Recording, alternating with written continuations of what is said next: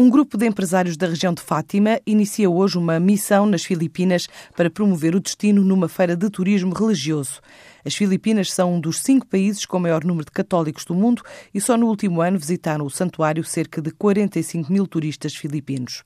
É um mercado em potencial, diz Domingos Neves, o presidente da ACISO, a Associação Empresarial Doura em Fátima, que organiza esta participação de 12 empresas na terceira edição da International Travel Trade Expo no Centro de Convenções de Manila até domingo. Na realidade, são países que têm tido um aumento muito significativo de peregrinos em Fátima. As Filipinas é um desses países e por essa razão vamos agora a, uma das grandes feiras do turismo uh, religioso, onde pretendemos naturalmente promover uh, o destino de Fátima.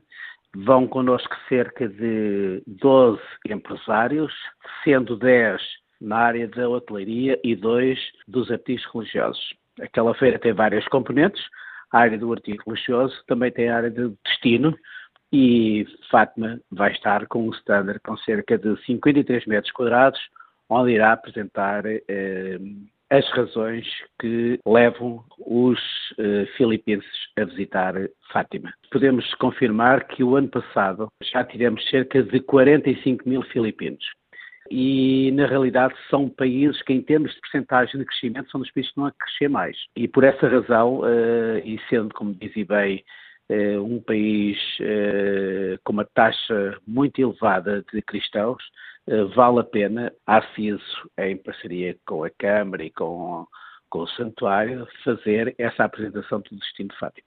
Além da feira, existem vários debates sobre o destino de Fátima, com grupos de hum, operadores residentes em Manila e por essa razão eh, estamos muito confiantes que valerá a pena esta visita a Manila. Para já estão marcadas cerca de 40 reuniões com investidores locais para estes três dias nas Filipinas, depois das missões ao Brasil, Colômbia, Coreia do Sul e Estados Unidos, países que têm tido um aumento significativo do turismo em Fátima.